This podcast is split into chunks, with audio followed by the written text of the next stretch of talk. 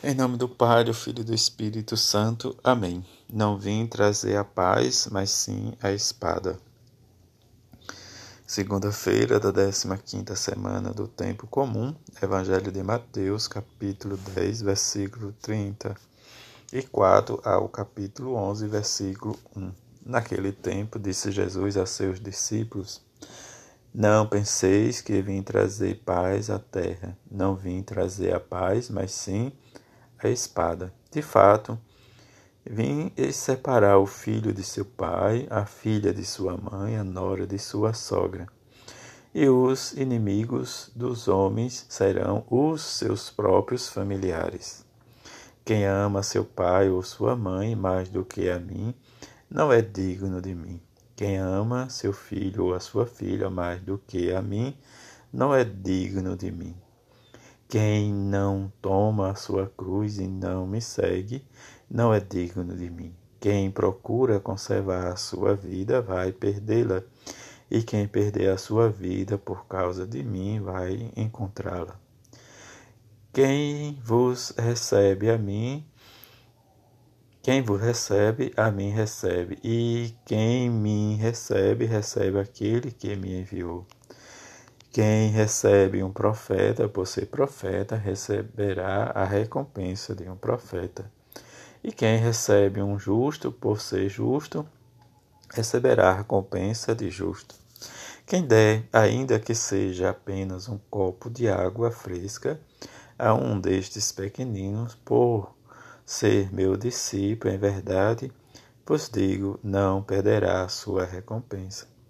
Quando Jesus acabou de dar essas instruções aos doze discípulos, partiu daí e, a fim de ensinar e pregar nas cidades deles, palavra da salvação, glória a vós, Senhor. A igreja hoje celebra a memória de São Bento. A vida do pai do monarquismo ocidental é conhecida por nós através dos diálogos de São Gregório Magno. Tendo abandonado o mundo, o jovem Bento fez primeira experiência de vida eremítica solitária. Posteriormente, após a trágica experiência de reformar monges em Vicovaro, tentaram envenená-lo. Passou a Subiaco.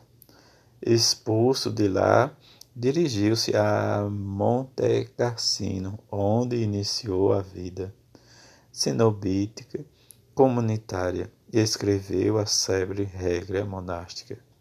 Esta funde em bela harmonia a experiência ascética dos ocidentais, especialmente de Basílio, a sabedoria romana, o espírito e a sabedoria evangélica. Une o coração e trabalho, ore et labore, quer manual, quer intelectual, sob a orientação do abade, pai.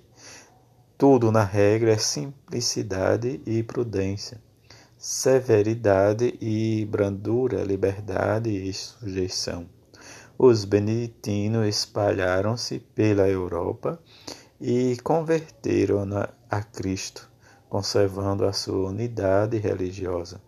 Por isso, São Bento foi proclamado por Paulo VI em 1964 principal padroeiro da Europa.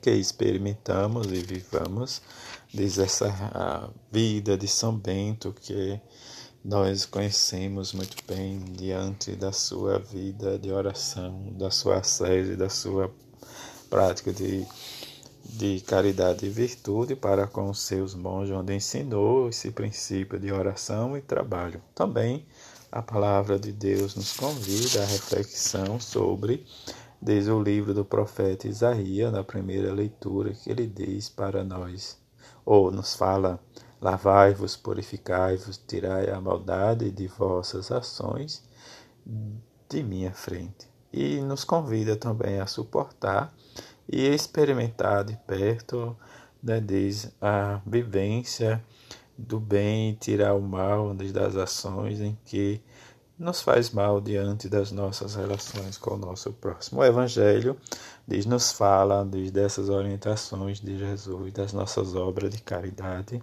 em que Jesus nos assegura diante de tudo isso que nós temos recompensa quando nós oferecemos, né, diz, as nossas obras de caridade e experimentemos o amor e a misericórdia, diz, para com Deus, Deus que inculta em nosso coração para vivermos todos o ensinamento de Jesus.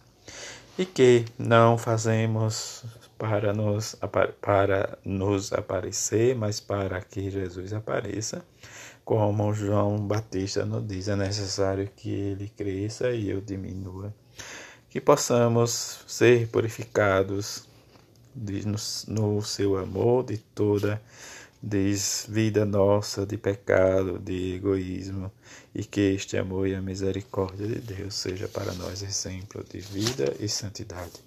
Que a bem-aventurada Virgem Maria e São José nos ajude a experimentar cada vez mais e a viver como São Bento a sua regra, a regra do amor e da misericórdia. Assim seja. Amém.